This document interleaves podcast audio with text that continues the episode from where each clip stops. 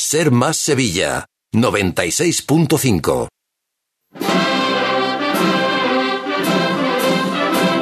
En Radio Sevilla, Cruz de Guía. Pasión por Sevilla. ¿Qué tal, amigos? Buenas noches. Bienvenidos a Cruz de Guía en este miércoles 22 de marzo, 34 programa de la temporada todavía, con el eco del especial que hicimos ayer desde Caja Rural del Sur, en la Plaza de la Magdalena, donde presentamos un año más la pintura que va a ilustrar nuestro programa de mano Cruz de Guía en este 2023, un dibujo de la Virgen de los Dolores del Cerro del Águila, obra de Eva Márquez Gil. Muchos me preguntan cuándo se presenta el programa. El programa la semana que viene. Lo están ultimando los compañeros José Manuel García y María Yélamo la semana que viene en ese acto que celebramos en Cajasol del elogio de la primavera se presentará al completo el programa y ya desde entonces se podrá recoger en Cajasol aquí en la radio y al día siguiente siempre solemos hacer un programa especial también en las setas de la Encarnación donde repartimos el programa de mano de Cruz de Guía, uno de los más demandados de la Semana Santa de Sevilla. Hoy, este miércoles de Cuaresma, el quinto ya con otras muchas cuestiones que abordar. Hablábamos ayer, os lo adelantábamos, que la Basílica del Gran Poder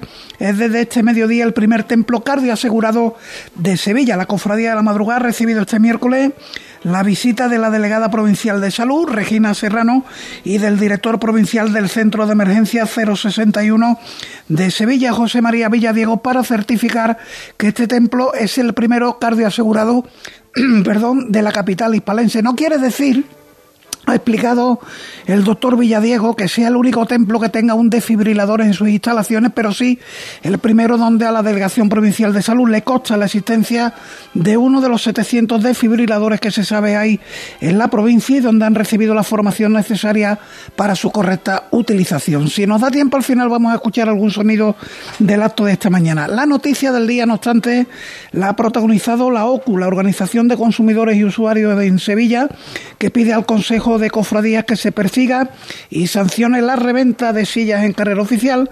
Ante la avalancha de ofertas de reventa a precios exorbitantes, pide que se sancione a los titulares infractores con la retirada de abono.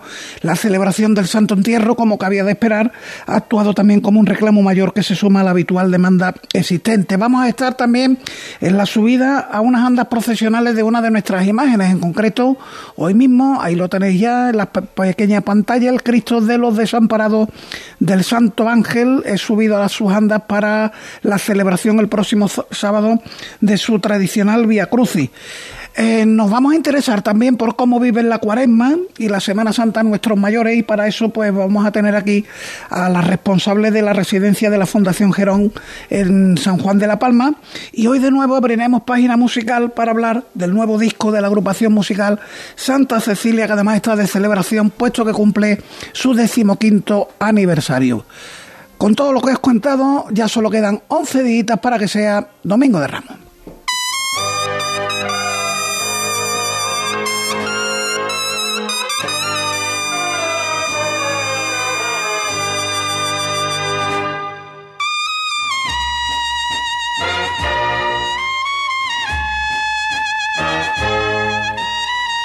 What? Tres minutos de la noche, a esta hora están ocurriendo cosas. Por ejemplo, en el distrito Triana, os recuerdo que hasta el 29 de marzo se exponen los pasos en miniatura del tercer concurso a un paso de la inclusión organizado por Unidos por la Caridad y la Hermandad de la Estrella. Eh, ha estado abierto, se puede visitar y votar porque se pueden votar los pasos y el ganador, bueno, pues se va a llevar un premio de 9 a 2 por la mañana y de 5 a 8 por las tardes, eso sí, de lunes a viernes. Sábado y domingo estará cerrado.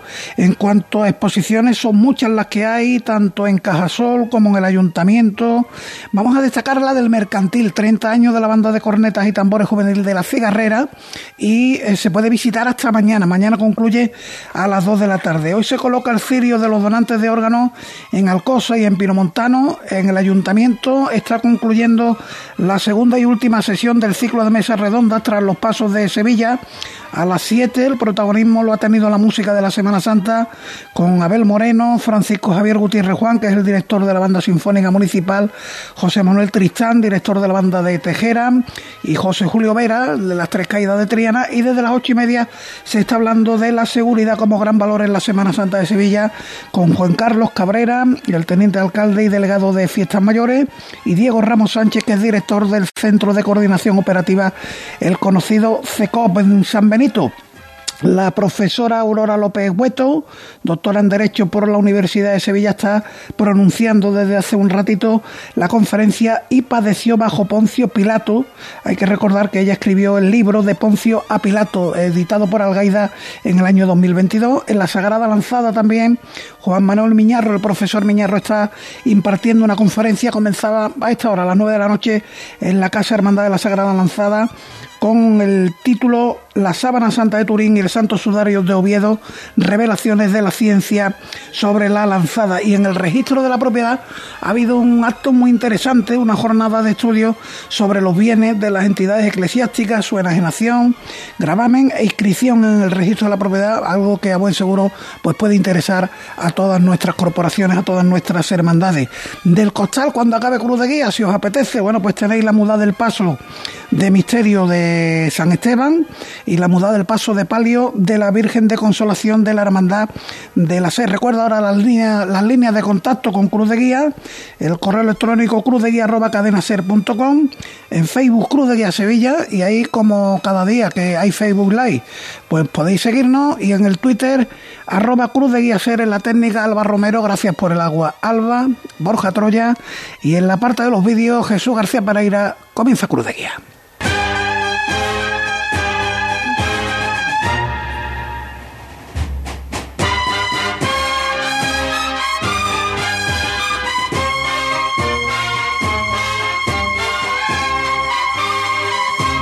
Y hasta ahí los sones de la marcha Sagrado Decreto que nos van a servir para salir a la calle. Muy cerquita de la radio está la iglesia del Santo Ángel en la calle Rioja y ahí ya os comentaba que vamos a estar con un micrófono de Cruz de Guía de Radio Sevilla para vivir in situ el traslado del Cristo de los, de los desamparados a su banda de salida para el Via Crucis del próximo sábado. Allí está nuestro compañero Pablo Diosdado. Pablo, ¿qué tal? Buenas noches. ¿Qué tal, Paco? Muy buenas noches. Se pues, perfectamente, un poquito saturado. Bájate un poquito eh, el sonido. Bajar un poquito. Ahora bien. No, vamos a intentar mejorar. Sigue, sigue bajando, sigue bajando. Sí, sí, te decía Paco, voy a seguir bajando mientras. Eh, Ahora mejor. terminar el acto eh, de subida a las andas de profesionales para, para este Via Crucis de este Cristo de los Desamparados, esta portentosa talla de Martínez Montañés. Y la verdad que ha sido un acto muy, muy solemne. Estaba la iglesia en penumbra, con una sola luz blanca al fondo, una coral cantando y, un acto de, recogimiento y bastante emotivo y bastante bonito, Paco. Bueno, por el sonido ambiente, eh, como nos estás contando, ya concluido. Entendemos que ya el Cristo está en las andas, ¿no? Efectivamente, el Cristo lo acaban de colocar, vamos, ha concluido ahora un par de minutos, lo han colocado en las andas, han retranqueado estas andas que están ahora mismo sobre unas ruedas, el Cristo está en vertical y ahora mismo pues lo acaban de colocar eh, justo al lado del altar mayor donde está la Virgen de la Salud. Bueno, pues en un ratito vuelvo contigo, seguro que ya con protagonistas. Perfecto, Paco. Ahora, ahora hablamos con varios protagonistas. Muy bien, ahora con mucho mejor sonido el que nos llegaba de Pablo Diosdado, eh, desde el Santo Ángel. Nosotros vamos a abrir el Cruz de Guía de esta noche, nueve y ocho minutos, con el tema que os contaba en el arranque del programa. Él, sin duda, la noticia del día, la OCU, la Organización de Consumidores y Usuarios de Sevilla, ha pedido al Consejo de Cofradías que se persiga y sancione la reventa de sillas en carrera oficial. Eh, una reventa que ha crecido este año considerablemente, eh, entre otras cosas por la celebración del Santo Entierro Grande, que ha actuado, perdón, como reclamo. José Carlos Cutiño es portavoz de OCU. José Carlos, ¿qué tal? Buenas noches. Hola, buenas noches, Paco. Bueno, cuéntanos eh, por qué esta reclamación al Consejo de Cofradía. Eh, os habrán llegado algunas quejas al respecto, entiendo.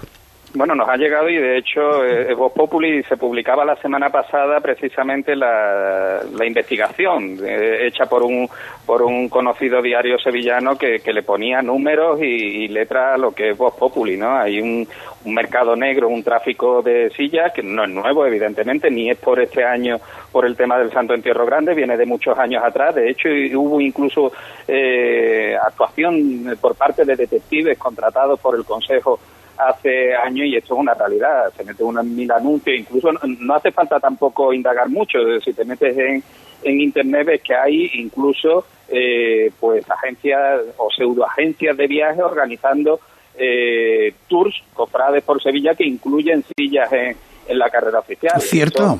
Esto, esto, vamos a decirlo con, lo, con lo que realmente es, es un escándalo cuando hay 25.000, 30.000 sevillanos todos los años que no pueden acceder a la silla y cuando existe un reglamento reformado el año pasado, mm, entendemos que, que con acierto dentro de, lo que se puede hacer, ¿no? Porque realmente tenemos una organización que eh, es tributaria de una situación muy compleja que teníamos a finales del siglo pasado y que se ha tratado de ir adaptando, ha tratado de ir modernizando esa gestión, pero sigue teniendo una serie de lagunas y sigue eh, arrostrando una serie eh, de déficit que provocan que esto pues sea difícil de perseguir. Pero bueno, ya tenemos un reglamento sancionador eh, que permite que las sanciones, por ejemplo, la retirada de silla que se prevé cuando se detecte, cuando se identifique a quienes, entre comillas, trafiquen eh, con, con, la, con los abonos, eh, bueno, pues se permite eh, la retirada de los abonos y que engrosen, bueno, pues esa oferta que todos los años debería de salir para todos eh, esos ciudadanos que no tienen a día de hoy posibilidad de tener una silla, mientras otros se están lucrando, y más este año, con los precios que se están manejando precisamente por ese santo entierro grande. Eso, a eso iba, que los precios, habláis en la nota de prensa de precios exorbitados con motivo de la celebración del santo entierro grande. ¿Tenéis constancia de a cuánto se están ofreciendo estas sillas en el mercado negro, en la reventa? Pues hasta 450 euros el abono de, una silla normal para toda la Semana Santa o 300 euros en la madrugada o en la, eh, o en la propia jornada del Sábado Santo, ¿no? Esto, como digo, eh, es, complicado de hacer un seguimiento, oye, pero a poco que se ponga un poquito de interés, eh, te ves con el que vende la, silla, ¿eh? porque evidentemente en algún momento pues te tiene que dar los cartones, los, los abonos y le tienes que hacer una transferencia y esto en, sí no, no es tan complicado y hacer una batida eh, serviría de aviso para navegantes y evitar que esto se, se, mantenga casi como una tradición paralela a la de la renovación de los abonos. Sí, pero eh, una batida y sancionar a alguien, ¿no? Porque, hombre, está, está demostrado, José Carlos, que el hacer un reglamento y poner en el reglamento que al que se coja intentando revender el abono eh, pierde su derecho a tener el abono, sirve de poco.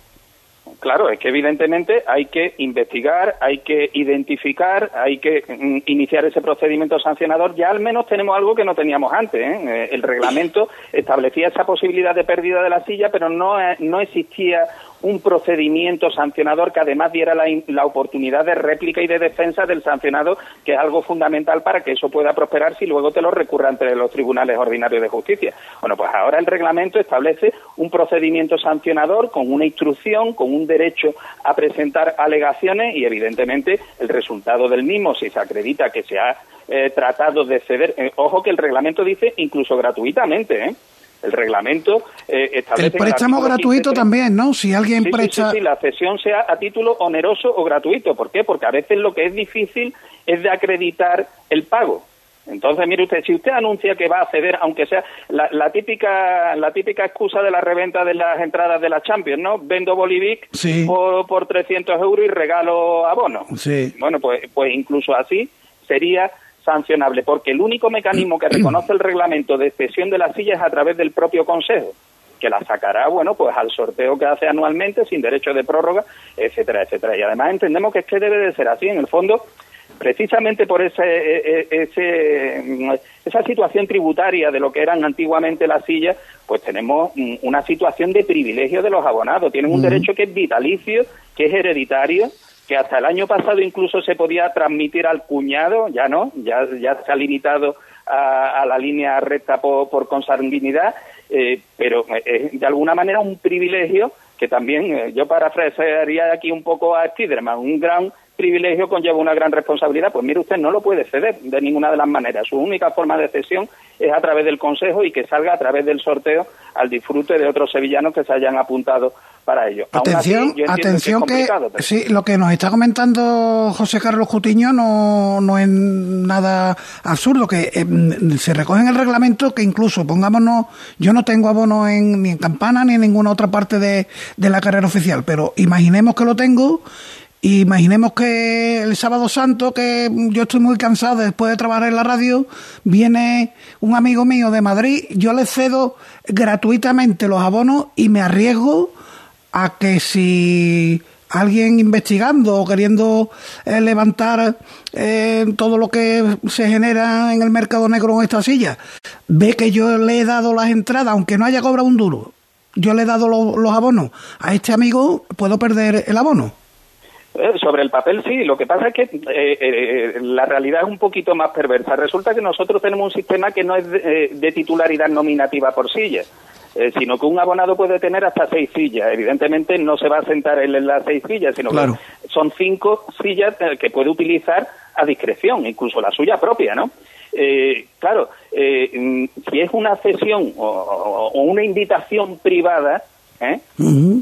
a unos amigos, a unos familiares, a quien tú quieras. Y se hace de manera privada, mm, evidentemente ni el Consejo lo va a perseguir ni sería muy factible llevar un control de eso.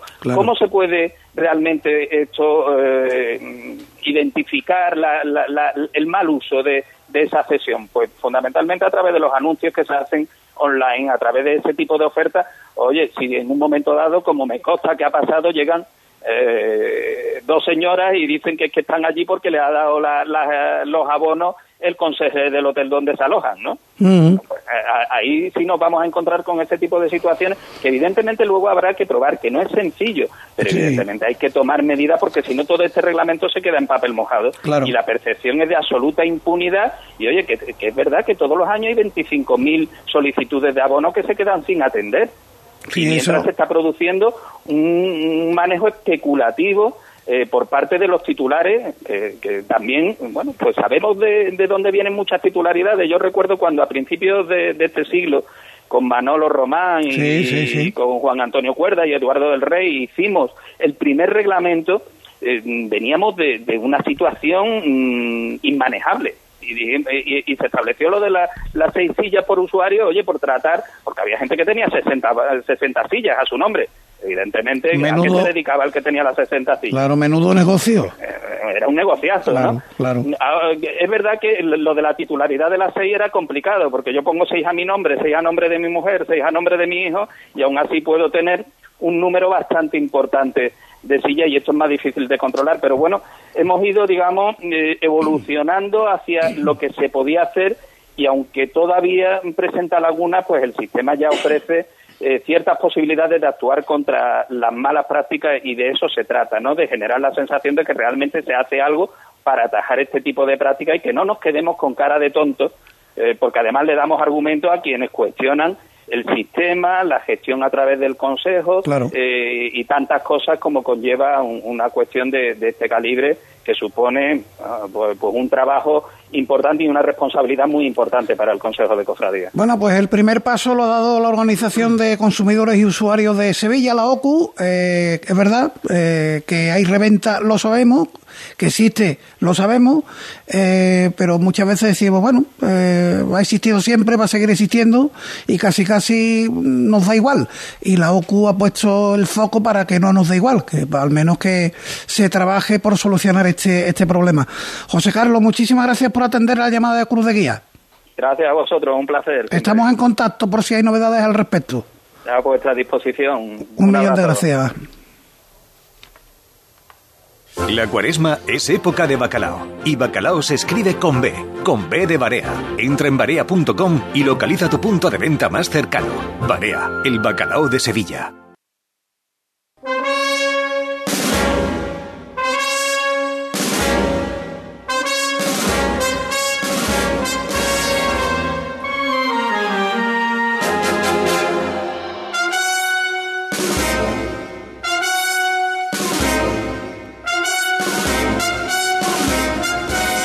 De Amargura, 9.19 minutos de la noche para volver al Santo Ángel. Me comentaban que estaba Pablo Diosdado con el pregonero. No sé si irá por ahí Enrique Casellas o ya ha marchado porque está en los días previos a el domingo. Recuerden el pregón de la Semana Santa a las 12 de la mañana en el Teatro de la Maestranza. Desde las once y media en la sintonía de Serma Sevilla.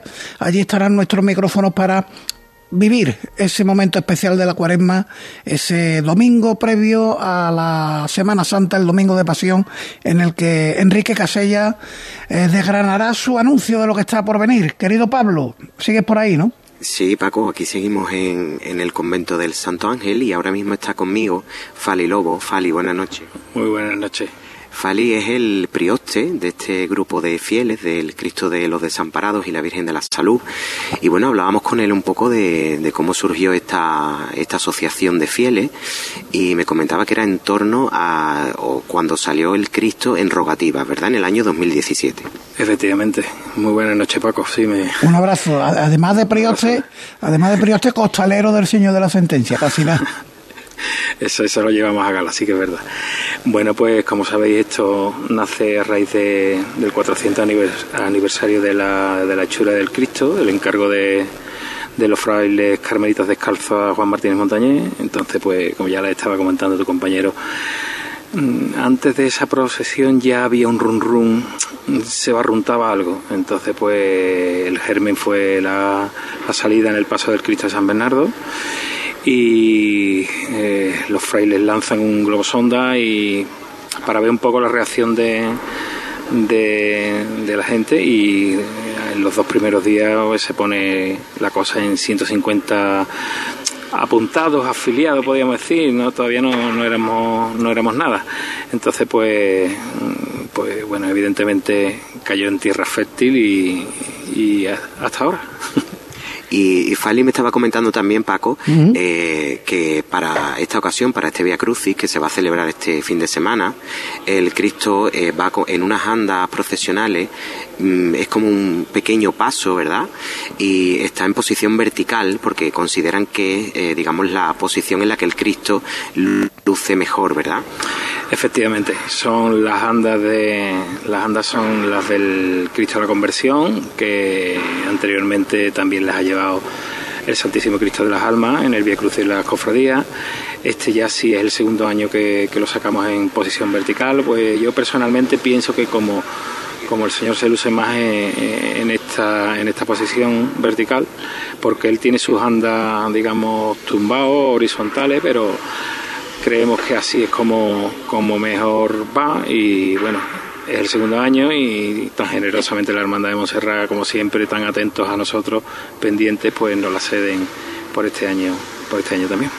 Mira Paco, y estamos en, digamos, en el travesaño de la nave central de, este convento del Santo Ángel. Eh, si miramos el altar mayor de frente, veríamos a la derecha al Cristo de los Desamparados y justo en el altar mayor, presidiendo este altar mayor, está la Virgen de la Salud, que es una atribución a Juan de Astorga. Efectivamente, eh, no hay documentación cierta, pero sí eh, la última, ay, me vas a perdonar, bueno, recuerdo la última restauración, eh, no sé, ah, como me escucha el padre Juan me va, me va a dar fuerte, me va a dar fuerte. sí es una atribución cercana a Juan de Astorga, a su círculo y bueno, es nuestra titular. Ella tiene sus cultos en diciembre, igual que el Señor tiene su quinario que acabamos de terminar la verdad que es fructífero quinario hace dos semanas. Eh, mientras, mientras estáis hablando, eh, Jesús García Pereira está poniendo imágenes de, de, lo que nos estáis contando. Hemos visto al Señor en las andas ya en vertical, estamos viendo ahora a la Virgen de, de la Salud. Y yo le quería preguntar a Fali, él hablaba de una semilla que empezó a germinar con motivo del cuarto centenario de la chura del Cristo de los Desamparados a mano de Martínez Montañés. Y claro, aquí empieza a germinar algo así y uno piensa en una cofradía. Eh, se empezó con fuerza.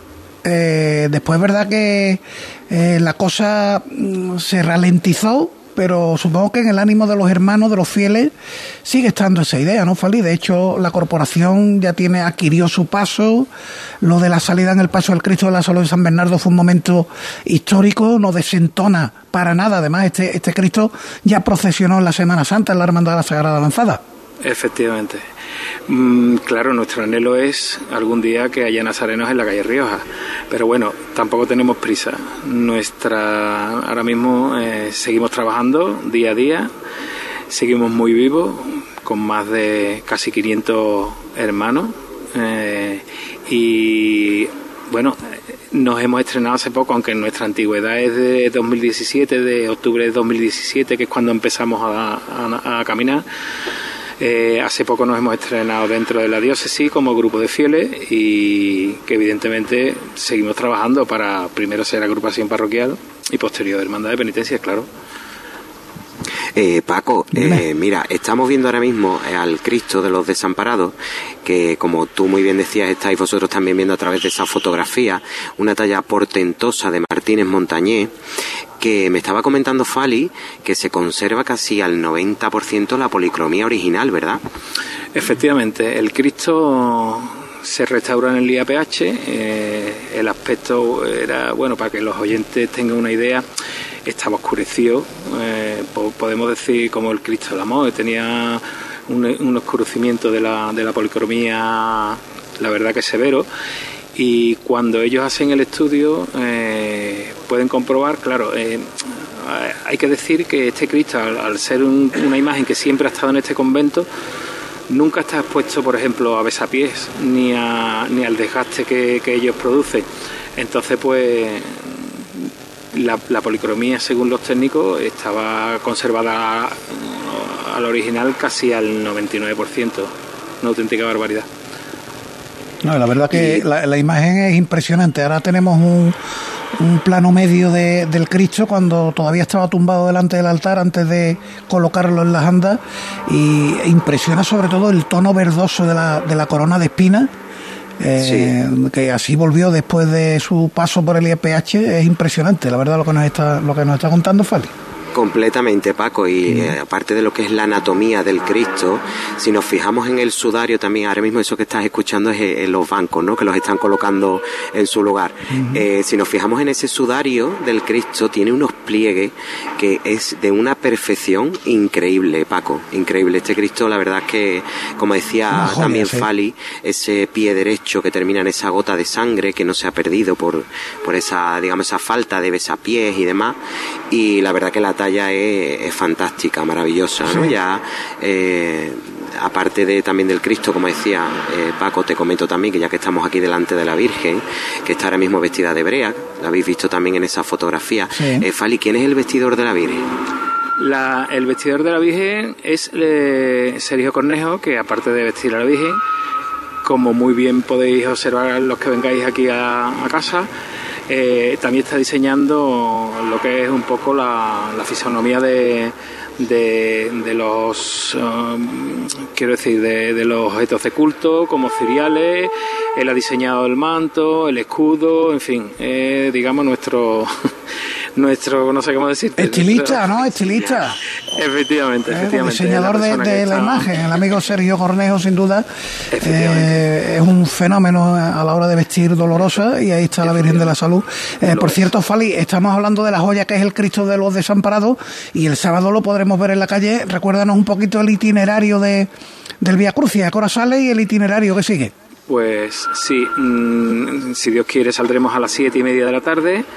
Eh, este año vamos a hacer el recorrido a la inversa, es decir, en vez de, en vez de salir para la calle de Tuán, salimos para la Plaza de la Magdalena, parroquia, parroquia de la Magdalena, eh, calle San Pablo, Zaragoza, Carlos Cañal, Carlos Cañal hasta Plaza eh, Méndez Núñez, Plaza Nueva, buscamos el lado izquierdo mirando la trasera de San Fernando, el lado izquierdo hasta Tetuán Llegamos hasta Tetuán, Ríos y Casa. Eh, esperamos entrar sobre las diez y media de la noche, unas tres horas aproximadamente.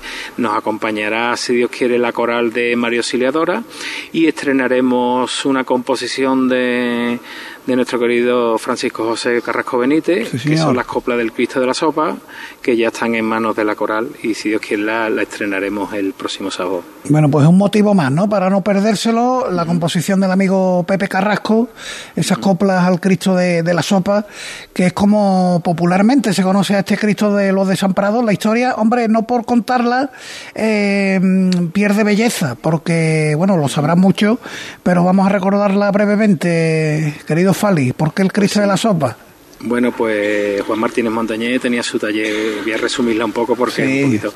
Eh, Juan Martínez Montañé tiene su taller aquí en la collación de, la Magdalena, entonces, bueno, es, se puede considerar un celebrity de su época. Era una persona conocida, la gente pues lo miraba, lo conocía, le hablaba, pero él era un poco introvertido, entonces a veces en vez de pasar por la calle del Ángel, actual calle Rioja, daba la vuelta y, él se dirigía a su taller por la calle Lombardos, que es actual Muñoz Olive. Ahí pudo comprobar en una ocasión que los frailes sacaban un cardero de sopa a mediodía y de la misma sopa que ellos comían, sopa de verdura, lo que podían, pues servían un plato a, los pobres que estaban, que se remolinaban en la puerta a esa hora, a la hora de comer, que eran prostitutas, pillos, desfenestrado, enfermo, etcétera. Y, bueno, eh, aunque era un poco, como he dicho, un poquito introvertido, pero, pero bueno, él tenía su corazoncito. Y, cuando los frailes carmelitas encargan la chula del Señor, y llega el momento de, según, según eh, consta en los archivos del de Santo Ángel, eh, el Señor llega aportado por los aprendices del taller, y cuando llegan a la puerta y los frailes pues lo que poquito que habían ido juntando poquito a poco iban a dárselo a, Juan Martínez Montañé, pues él decide regalarlo y, deja dicha la frase esa célebre de me lo pagan con la sopa de los pobres. Entonces, desde ese momento, bueno, la leyenda es bonita. Es bonito, es muy bonito. No sabemos si es cierta, pero al menos es bonita. Es muy bonita, sin Entonces se le conoce eh, como Cristo de la Sopa y nuestro proyecto de caridad, pues evidentemente es el proyecto Cristo de la Sopa con el comedor de San Juan de Dios de la calle Misericordia. Bueno, pues una vez más, un año más, Fali, enhorabuena por todo, por cómo estáis haciendo las cosas, por los pasos que estáis siguiendo hacia ese objetivo que, que no escondéis, que lógicamente, y que no esconde ningún cofrade de Sevilla. El, del todo lógico y del todo loable el querer que haya nazarenos en torno a este Cristo de la Sopa, este Cristo de, de los desamparados, pero paso a paso. Y el siguiente paso, el sábado, disfrutar tarde del Vía Crucis. Si Dios quiere, claro. Un millón de gracias. Gracias, Paco. Fali, dime, dime. Fíjate, un momentito, antes de que nos despida, eh, le damos las gracias a Fali, de verdad, muchísimas gracias. Y tengo aquí a mi lado al pregonero de la Semana Santa, Hombre. amante pregonero de este año, Enrique Casella. Muy buenas noches. Buenas noches. ¿Qué tal? ¿Cómo estamos viviendo estos últimos días? Bueno, pues con mucha intensidad y, mucha alegría, ¿no? Y sobre todo muy agradecido por todas las muestras de, cariño y todo lo que, lo que se forma en torno a la figura del pregonero. La verdad es que siendo pregonero de la Semana Santa se vive en momentos inolvidables, ¿verdad? Como este que acabamos de vivir, por ejemplo. Sí, absolutamente. Y, sobre todo te da la oportunidad, bueno, porque yo tengo muchos amigos aquí, bueno, igual que en casi todas las hermandades, pero, pero es verdad que uno tiene amigos, pero no conoce la manera de, vivir ellos su hermandad y, bueno, la interioridad desde la casa, ¿no? Y esto te, te abre las puertas de una manera que, que es enriquecedor también, ¿no? Eh, Enrique, y bueno, eh, este domingo cuando te subas al, al atril del Maestranza, ¿en quién vas a pensar? Bueno, pues no lo sé. Si te digo la verdad, no sé en, qué, en quién voy a pensar. Lo que voy a pensar sobre todo es en intentar devolverle a, a Sevilla con mis palabras mm, eso, todas esas muestras de, de, cariño que me tienen un poco desbordado, ¿no? Paco, eh, mira, ahora mismo estamos teniendo un pequeño problemita con el retorno, pero Enrique creo que te está escuchando. te, estamos escuchando muy bien. Te, estamos escuchando perfectamente. Y tan solo saludar a Enrique, que ya pasó por aquí en un accidentado miércoles de, ceniza en, cuanto a la técnica ese día, pero la verdad que echamos un rato de charla extraordinario. Y al final nos contabas que ibas a ver la posibilidad de centrar el atril en el escenario, y va a ser que sí, ¿no? Sí, no del todo, pero sí un poco más. Un más centradito. Va a permitir, eh, al dividir el protocolo entre bloques, digamos, ¿no? La presidencia con el, el arzobispo, el alcalde y el presidente del consejo y el resto en dos líneas así un poco en oblicuo a, a los lados, eh, pues ese hueco que queda entre entre la presidencia y mirándolo de frente eh, la línea de protocolo izquierda, pues ahí es donde va a ir colocado el atril de manera que, que para el tiro de... Porque es que no nos debemos olvidar que el, pregón allí lo ven 1.800 personas, pero es que en sus en sus casas lo ven cientos de miles de personas. Claro. Y al final le está viendo al pregonero y al señor que le toque detrás o a la señora que le toque detrás, que a lo mejor tiene ese día un ataque de alergia y tiene que estar con el pañuelo por ejemplo. Como ha pasado ya en alguna ocasión. Puede pasar, pero es algo natural. Entonces eso permite también eh, dejar despejado eh, esa parte trasera de, de manera escénica, ¿no? En fin, bueno, poco a poco. Bueno, que a disfrutarlo, que si tú lo disfrutas, vamos a disfrutarlo todos. Por supuesto, también Radio Sevilla, que estará allí para contarlo en directo a toda nuestra audiencia. Claro que sí, muchas gracias, Paco. Un abrazo grande. Disfrutarlo, venga, gracias. Claro que sí. Gracias, Enrique. Muy bien, Pablo. Pues nada, magnífico. Eh, tu trabajo ahí en el Santo Ángel con esos sonidos y además, como ha contado Fali, las cosas de su hermandad. Él es macareno, del señor de la sentencia, decía yo que era costalero, es costalero y también, bueno, pues eh, es hermano de esa agrupación de fieles del Señor, del Cristo de los desamparados, del Cristo de la Sopa. Gracias, pues Pablo. Un abrazo grande. Venga, Paco, un abrazo. Gracias. Nosotros vamos a seguir y lo hacemos ahora aquí, en el estudio de Cruz de Guía, en Rafael González Abreu donde hoy tenemos la visita de Consuelo Terrín, que es la directora de la residencia Gerón de San Juan de la Palma. Consuelo, ¿qué tal? Buenas noches. Acércate al micrófono. Eso es ahí. ¿Qué tal? Buenas noches. Hola, buenas noches. Encantado de tenerte aquí con nosotros. Eh, además, te has venido acompañada, ¿no? Me he venido acompañada de Miriam Navarro, que es nuestra supervisora de la residencia de San Juan de la Palma. Bueno, y es que tenéis una agenda cofrade para los abuelos de la residencia tremenda, pero antes de eso, contadme de dónde venís porque habéis celebrado un centenario, y en este caso no, no centenario de los que estamos acostumbrados a hablar en Cruz de Guía, de imágenes, de hermandades, no, no, centenario de una residente, de una abuela. Efectivamente, hemos venido de, un, de celebrarle el cumpleaños a una de nuestras residentes. ¿Cómo se llama? Que ha cumplido 100 años, pues eso también tiene una historia, Paco. Venga. Porque resulta de que esta señora se llama Cecilia Bermúdez, pero eh, ella se enteró de que se llamara Cecilia Bermúdez cuando entró en el instituto, porque realmente de toda su vida, y nosotros así la llamamos en la residencia, es Conchita Bermúdez. Pero por lo visto su abuela quería que fuera Cecilia, porque su abuela había tenido una hija, se murió y quería que fuera Cecilia, y su madre no quería que fuera Cecilia. Ah, amigo. Entonces bueno, la llamó exactamente, Conchita, efectivamente, aunque en los papeles pusiera Cecilia. Pero esta señora se enteró cuando fue a ingresar al instituto que ella pidió su documentación y cuando fue, dice, eh, Conchita Bermúdez, no, no tenemos ninguna Conchita Bermúdez aquí, como que no. Y entonces fue cuando ella se enteró que realmente en, en, papeles ella es Cecilia, no Conchita. Bueno, pues le mandamos de aquí un beso muy grande a Cecilia. ¿Eh? Están apareciendo fotos de, de, los momentos cofrades que se viven a las puertas de, de la residencia de la Fundación Gerón. Eh, incluso hay rosarios de la Aurora, como el de la Virgen del Rosario de Montesión, que entra la imagen al interior del patio, eh, con lo que están los abuelos muy metidos en la celebración de la cuaresma, eh, Consuelo, y de la Semana Santa, ¿no? ¿Qué habéis preparado para, para este año? Pues la verdad es que los abuelos estos días lo viven muy activamente.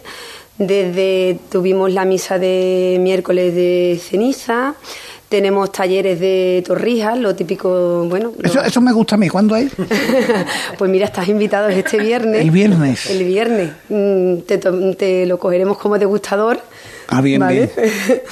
y después pues tenemos nuestro Via Crucis, que tenemos nuestro pequeño pasito, que eso se encarga la supervisora, es quien más os puede hablar de ello porque ese mismo día se, también se le hace la imposición de las medallas a los nuevos hermanos los nuevos residentes de este año pues no tienen las medallas que además son realizadas por los propios mayores. Los que por primera vez están en estos días, en estas fechas allí, ¿no? Se le hace por una imposición de medalla y el Via Crucis es muy bonito porque, claro, eh, la residencia San Juan de la Palma eh, está en la Casa de los Artistas. Sí. Que antes cuando has eh, referido a Miñarro, pues Miñarro estuvo en la Casa de los Artistas. Señor, Paco Boiza, Francisco Boiza. Exactamente, Boiza también estuvo allí. Y entonces la Casa de los Artistas, pues el antiguo es un antiguo palacio y tiene pues un patio espectacular de espectacular. Os invito a que ya, gracias a Dios, que no, no tenemos pandemia y podéis ir a visitarlo, pues vamos, que os dejamos pasar y, ver el patio de la residencia y, con eso conocéis la casa un poco. Y claro, pues el, el Via Crucis, como te contaba Paco, se hace en el patio y están las distintas estaciones, ellos la van leyendo. De hecho, el año de la pandemia también se realizó. Miriam fue quien estuvo bicheando y demás. Y ese año el Via Crucis se hizo, mm, que hay un Via Crucis, ¿no, Miriam? De lo que es em, específico del COVID. Y lo hicimos específico. con ellos. Lo hicimos específico del COVID con ellos. Y porque Miriam, para, eh, he visto la fotografía para el Via Crucis que nos estáis contando que celebráis, que es el miércoles de la semana que viene, ¿no? El miércoles de la semana que viene. Eso es.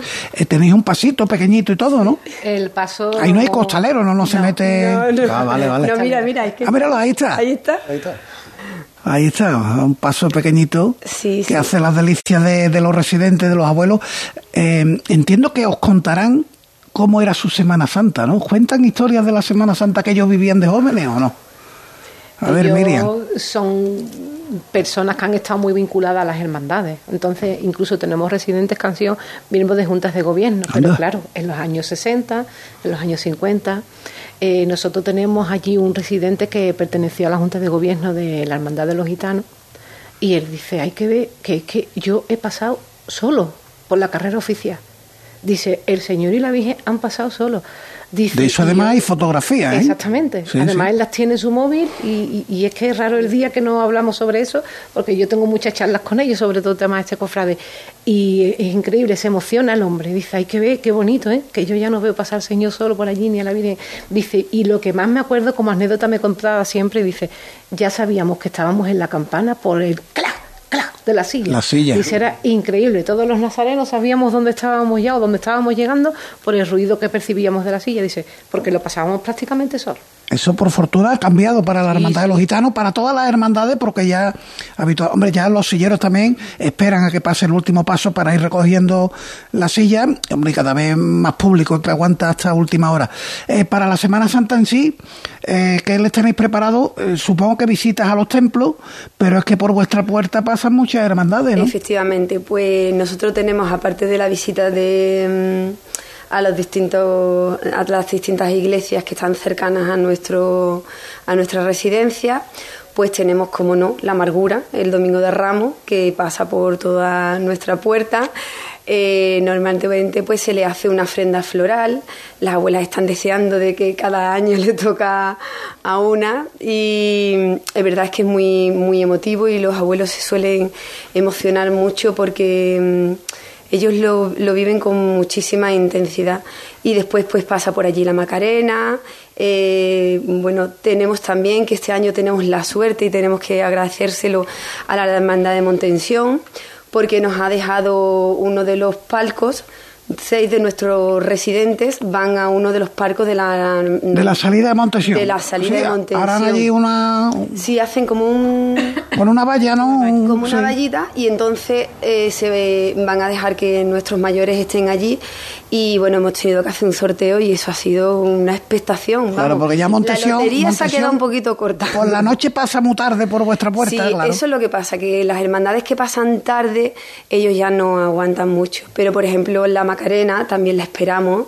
Y claro, eso por la mañana tempranito. Por la mañana temprano. Y después. Mmm, la Sagrada Mortaja también pasa por allí, pero ya, pero ya, ya a las 10 de la noche, más, sí. sí. Lo que solemos ver mucho son las hermandades de de gloria y claro, es así. Además casi todas las imágenes que hemos visto son hermandades de la Pastora, de Santa Marina, que la tenéis ahí cerca.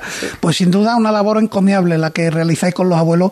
Estaba yo pensando eh, que la que le entregue el ramo de flores que sea la, centenaria cada año no, hombre, como no vaya a sacarla a la mujer en procesión extraordinaria, faltaría, faltaría más. Lo que solemos hacer es que, como ya ha comentado Miriam, la verdad es que son hermanos de, de, la hermandad de la amargura, hermanos de Montensión, entonces solemos coger siempre un hermano porque es mucho más emotivo para, para esa persona, ah, porque su imagen, su virgen, su su hermandad. Entonces, es, la verdad es que solemos hacer eso, que escogemos a personas que, que tengan lazos que ver con, con, con, esa hermandad. Y también habría que destacar lo receptivas que son las hermandades a pararse un momento con, los abuelos, eso es mm, de agradecer. Desde aquí aprovecho para agradecer a todas las hermandades, pues eso, el detalle de acordarse de, de, nosotros, porque casi todas las hermandades pues nos mandan las cartas diciéndonos que ellos van a pasar por la puerta, que estamos invitados a que a que los abuelos pues vean vean sus procesiones, vean las imágenes. Y la verdad es que para ellos es muy, muy, muy importante todo lo que es el tema cofrade, el tema de las hermandades.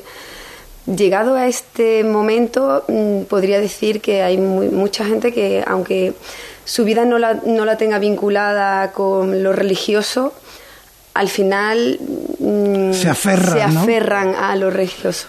Pero es verdad que nosotros contamos con la suerte de que, de que las personas mm, que tenemos en la residencia eh, siempre han vivido mm, muy activamente eh, todo lo que es el mundo cofrade. Y uno de nuestros objetivos fundamentales es que sigan viviendo su vida como la han vivido hasta ahora. Y entonces pues hacemos todo lo posible porque cuando llega este momento mm, pues sigan participando. Lo vivan con la intensidad de, siempre. Además, la Fundación Gerón, en este caso estamos hablando de la residencia de San Juan de la Palma, que está, como se suele decir, en el meollo de, de toda la celebración, pero eh, tienen otra residencia en la carretera, Carmona, y ahí me consta porque he visto pasar a la Hermandad de San José Obrero, no solo en la Semana Santa, el sábado de Pasión, sino que el Rosario de la Aurora de la Virgen de los Dolores pasa también por allí allí. Sí. Lo celebran allí en el patio que tiene la residencia y es muy bonito también. Bueno, pues sin duda algo muy loable lo que hacéis con, con nuestros abuelos. Eh, yo ahora te voy a proponer una cosa y verás como el hombre del pelo blanco que está ahí me va a mirar así con cara de pocos amigos. Y es que este año ya no da tiempo, pero para el año que viene, en cuaresma, cuando llegue la cuaresma, entre las actividades vamos a hacer allí un cruz de guía. Uy, pues estaríamos encantados. ¿Os parece? Paco, te cojo la palabra, estaríamos muy, muy encantados y nuestros mayores van a disfrutarlo muchísimo. Además tenéis un párroco, uy, un párroco digo yo, es párroco de la Sagrada Familia, eh, el sacerdote de la residencia Risquet, eh, Miguel era, ¿no? Miguel, Israel, Israel Risquet no es el vuestro, ¿no? No, no es el Bueno, pues a lo mejor era hace un hace un tiempo, eh, pero bueno, los curas son todos cofrades y si no, pues bueno, lo, lo digo yo. Lo organizamos. Que lo organizamos, ¿vale? Porque además eh, lo que me puedan contar los abuelos que recuerden la Semana Santa es que es increíble. Da para muchos programas. Vamos, yo, yo, he dicho uno, pero a ver si vamos a tener que ir toda la semana una horita. Sí, allí, allí tendrías muchas anécdotas que contarte, la verdad. Pues la verdad que mm, nos quedamos con los teléfonos, los contactos, ¿eh? y ya para la cuaresma del año que viene preparamos algo allí con, con vosotros. Cuenta con ellos. Consuelo Terrín es la directora de la residencia Gerón de San Juan de la Palma, ha estado con su supervisora, con Miriam. Muchísimas gracias a las dos. Le dais un beso a todos los abuelos y a todas las abuelas de la residencia. ¿eh? Y nada, comentarle que cuando este año esté por allí, ¿están escuchando? Sí, sí. Cecilia, feliz cumpleaños, que eres la número uno, 100 años, a ver quién llega, hija. ¿Eh? Que, que eso, que este año cuando estemos por allí, al que le toque la salida de la amargura, bien el domingo de Ramos, bien el sábado de Santo, con motivo del Santo Entierro Magno, bueno, pues le diremos que se pase por allí por la puerta. Pues allí tenéis ¿eh? vuestra casa. Y que salude a, los abuelos y a las abuelas. Estupendo, pues muchísimas gracias. Muchas gracias. Gracias a vosotros, de verdad. Vámonos con un alto publicitario, Alba, y ya enfilamos la recta final de Cruz de Guía. Este año no lo dejes para última hora. Ven ya a la Casa del Nazareno. Túnicas y capirotes a medida, escudos bordados, complementos, todo para el costalero. Vendemos las telas de todas las hermandades. Ruán, sargas, lanas, rasos, terciopelos. La Casa del Nazareno. En calle Matacas 41, Puerta Osario y en lacasadelnazareno.com. Recuerda, en el 41 de Matacas no tenemos sucursales.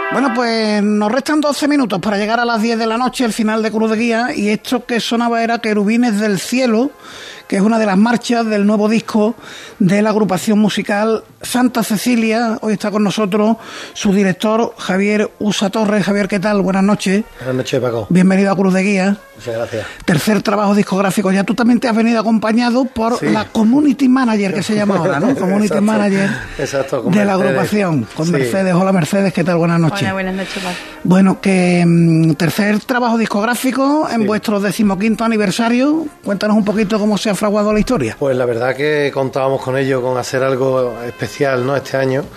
Y bueno, estamos pensando en qué hacemos. Bueno, pues lo primero es un trabajo discográfico.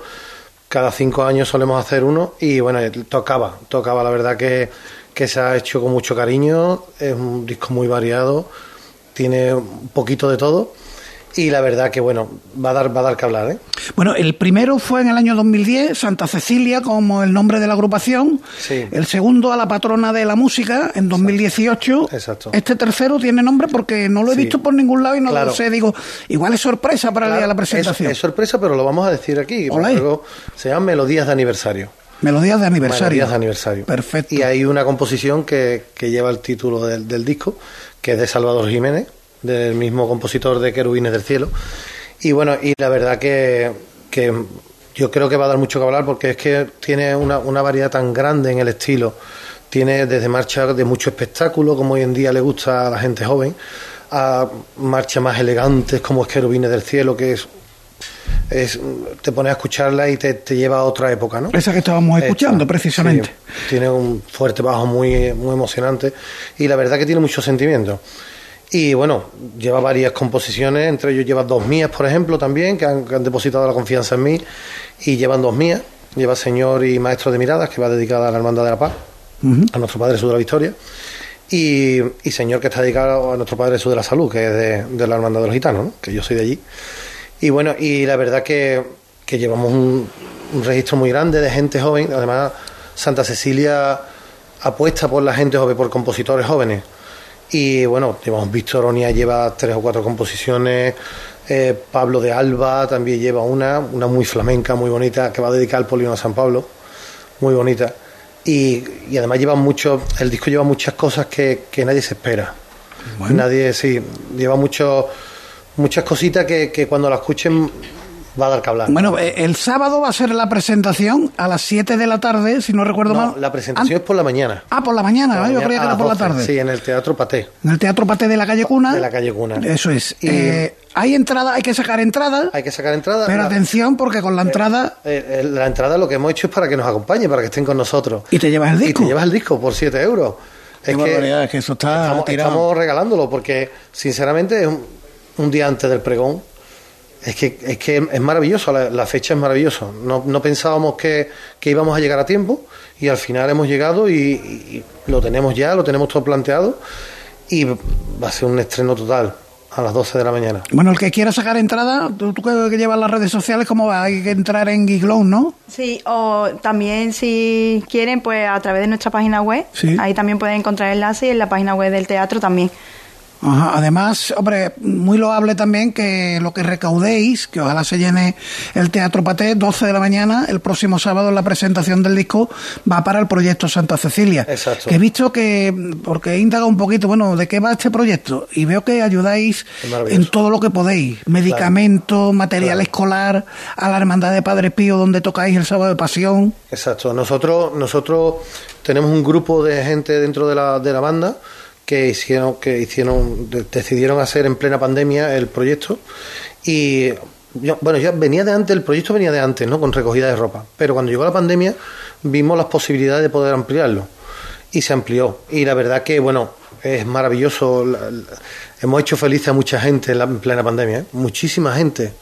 Nosotros estuvimos cuando nadie podía moverse, estuvimos en Rochelambert en el pabellón y y eh, eso fue un sitio donde, donde Samu, Samu eh, recogió a todos los que estaban indigentes, que estaban por la calle, etcétera, los recogía allí. Bueno, pues se pusieron en contacto con nosotros y cuando nos vieron aparecer por allí con creo que fueron 10 o 12, ¿no? Que dio 12 cajas de, ropa, con equipaciones de fútbol, llevamos de todo, pero nuevo, ¿eh? o sea, llevamos muchas cosas nuevas. Y, fue maravilloso ver esa sonrisa, esas caras de, satisfacción de, oye, que, parecía un día de reyes. Qué bonito. Eh, sí, qué bonito. Nosotros pensamos que, que, Santa Cecilia es diferente, es diferente. Nosotros no somos una simple banda. Nosotros, lo mismo que tenemos acción social, que tenemos en el sitio donde estamos, que tenemos gente, porque nosotros ensayamos en el Polígono Navisa, muy cerca del Cerro del Águila y muy cerca de las 3.000 viviendas. Estamos justamente en el centro, ¿no? Digamos. Y bueno, y hacemos hacemos cosas que nadie se espera y que nadie y además que no, no quedaría bonito ni contarlo, pero hacemos cosas muy bonitas y que nos, que nos llena el corazón para seguir trabajando y luchando por este... Hombre, ya, ya de por sí las bandas, agrupaciones musicales, bandas de música, la labor social es importante eh, y tú nos estás diciendo que estáis en un barrio donde eh, suena así de duro, pero la existencia de una banda como la vuestra quita muchos chavales de las calles. ¿eh? Claro, nosotros nos viene un 30-40% nos viene de allí, ¿eh? un 30-40% de la banda viene de allí, los demás bien suelen venir del Cerro del Águila, etcétera, pero el 30 por los 140 nos viene y, y la verdad, niños que has visto crecer y que sabe que los tiene metidos en la línea y es maravilloso, es maravilloso ver cómo funciona. Y bueno. Un poquito más de sonido de la agrupación musical tenemos ahí en tu clemencia preparada, querida Alba, dale ahí que suene.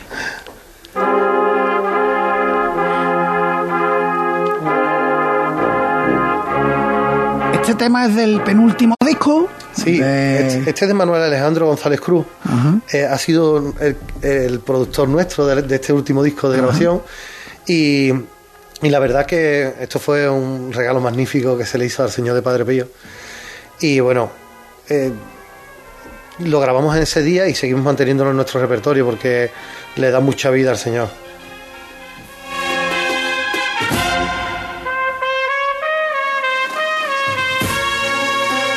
El sábado no solo va a ser la presentación del disco, insisto, 12 de la mañana, yo decía 7 de la tarde y yo, pensaba, digo, ¿cómo lo van a hacer? Porque claro, es que después el mismo sábado eh, les dará tiempo a comer algo, a cambiarse la camisa Tenéis concierto en San Román. Tenemos concierto en San Román por el 700, 775 aniversario de San Román. uno de los templos que el rey San Fernando cuando entró en la ciudad levantó. Claro. Exacto. Y, y, estamos, nosotros vamos a San Román, vamos mucho porque además estamos muy, muy vinculados y vamos al Corpus de San Román, etcétera. Y, y la verdad que cuando don Francisco me lo dijo, bueno, pues nosotros estamos siempre ahí. Y sin dudarlo, nosotros nos da igual ir por la mañana la presentación y por la tarde y por la tarde esto, porque además nosotros tocamos un Padre Pío, como decimos siempre. Tocamos un Padre Pío 11 horas, por lo cual no nos pesa. No asusta nada, ¿no? Claro. Un concierto por la noche y otro concierto por la mañana. Pero el concierto de la noche va a ser el, el disco, ¿lo vais a repetir? Bueno, se meterá algún tema, porque siempre se mete un tema, pero no queremos que sea, que sea lo mismo. Entonces, bueno, es verdad que Santa Cecilia este año ha recuperado una liturgia muy bonita, de morada santa, etcétera, y, y queremos darle un aire diferente como la banda ya, ya en estos momentos está preparada para salir a la calle, puede llevar el repertorio completo de las 60 marchas, las 60 composiciones que tiene. Muy Entonces puede... ¿Y vuestra Semana Santa cómo es, Javier? Pues nuestra Semana Santa, pues la verdad es que es dura, es dura. Pero Sábado de Pasión Padre Pío, eso queda claro. Eso queda claro. El domingo de Ramos vamos a Tocina Aquí con, con, la compañera Miriam es de Tocina. Ah, bien, a la borriquita de, Tocina. de Tocina. vamos, porque también vamos nosotros al señor de, Veracruz en septiembre, Veracruz de Tocina, también vamos nosotros. Entonces estamos vinculados y vamos el domingo de Ramos allí. Después pasamos el martes santo al cautivo de Pilas. El miércoles santo vamos a Humildad y Paciencia de Zafra. El jueves santo a Santa Ella, a Veracruz de Santa Ella. Viernes santo a la Soledad de Benagazón, al Señor Yacente. El sábado vamos a un pasacalle a la Algaba por la noche a anunciar la resurrección del Señor, que es a las 12 de la noche. Ajá, qué bonito. Es muy bonito, la verdad que es muy bonito, muy da mucha alegría cuando estás allí, ¿no? En ese momento. Y el domingo que vamos a Corea del Río, que llevamos allí los 15 años que tiene la banda, los llevamos allí detrás del, Señor resucitado. Bueno, em, estamos llegando al final, pero estaba yo pensando, hay días que mm, los tenéis libres, el viernes de Dolores. Sí, tenemos el viernes de Dolores libre. El sábado santo toda la tarde hasta la medianoche. Está libre, está libre. Mm, ¿Cómo lleváis que se recurra a, bandas muy buenas de otras localidades? Claro. Eh, por ejemplo, hemos tenido el Santo Entierro Romano y vosotros que sois de aquí y nadie se ha acordado nosotros, Nosotros creemos que, bueno, cuando nos llegue el momento nos llegará, pero es verdad que nosotros nos llama la atención que no apuesten por nosotros. Santa Cecilia toca detrás de grandes misterios, y como he dicho antes, tocamos detrás de 11 horas detrás del Señor de Padre Pío, que las bandas no aguantan fácilmente 11 horas tras un paso. Y en avenidas tan grandes como va el Señor de Padre Pío. Entonces, bueno, la banda está más que preparada para tocar, la banda tiene 90 componentes, eh, están están más que preparadas. Pero bueno, nos llama la atención que hagan, que, hagan esto las hermandades, pero bueno, nosotros, por ejemplo, nuestros padrinos son, Pasión de Linares, son padrinos de, nosotros. Y nos llevamos, gracias a Dios, nos llevamos muy bien con todo el mundo. y Pero claro, es verdad que sí, que, nos llama la atención porque esperamos que algún día alguien nos dé la apueste por nosotros. Y, y nos dé esa oportunidad, que es lo que le falta a Santa Cecilia, ¿no? De pasar por carrera oficial. Detrás de una hermandad sí vamos porque Padre Pío es nuestra hermandad, ¿no? Pero, pero hombre, si es verdad que a mi gente después de 15 años creo que va llegando el momento de que alguien apueste por nosotros y nos meta en campana. Sí, porque además es que suena, Alba, dale, así de bien.